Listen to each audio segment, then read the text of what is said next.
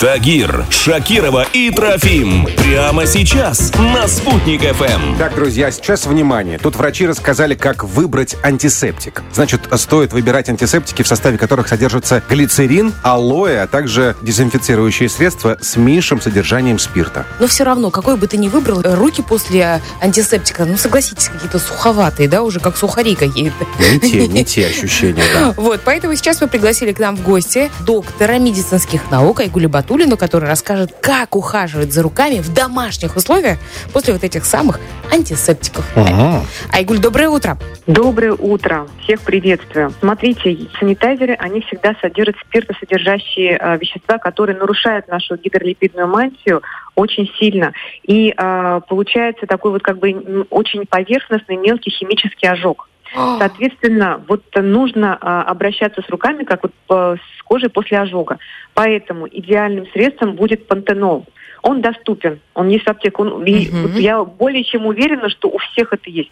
Поэтому не просто обычные крема для рук, которые увлажняют, там, которые там чуть защищают, или просто как э, масляные да, растворы, но именно пантенол. Потому что витамин В5 у нас восстанавливает именно эпидермальную структуру, которая страдает в первую очередь. Поэтому 2-3 раза в день пользоваться пантенолом. Второе, что, конечно, не менее важно, это ухаживать за руками на ночь. Нужно делать маски. Это прям дома? Прям дома, конечно, конечно. Смотрите, они делаются очень легко. Мы берем а, какой-нибудь из масел, например, оливковое, подойдет даже подсолнечное, нерафинированное. Может быть, у кого-то есть дома жидкий витамин Е, или, может быть, льняное масло, да?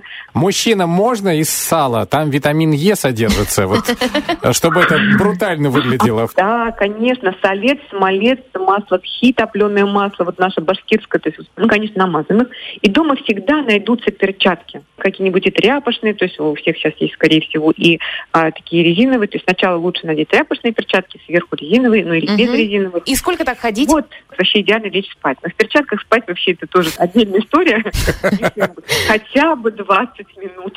Хотя бы 20 минут. И лучше всего завернуть в горячее полотенце, например. Просто проутюжить утюжком. Это будет великолепная спа-процедура для рук. Каждый день это нужно делать? Или через день? У меня есть фанатки, которые делают каждый день, ну, конечно, хотя бы даже 2-3 раза в неделю для того, чтобы восстановить барьерные функции кожи рук, и чтобы наши руки были молодыми, конечно, пожалуйста. Айгули Батулина, кандидат медицинских наук, только что о том, как спасти от санитайзера свои прекрасные ручки. Пантенол это раз. Во-вторых, э, маски маслами Да, в дома. перчатках. Да, в перчатках. Но не это спать два. в перчатках. Не спать, потому что если вы проснетесь ночью и потрогаете себя за лицо в перчатках, то можно от страха, не знаю, что с собой сделать. Айгуль, спасибо большое. До свидания, счастливо. В эфире Чак-Чак Норрис.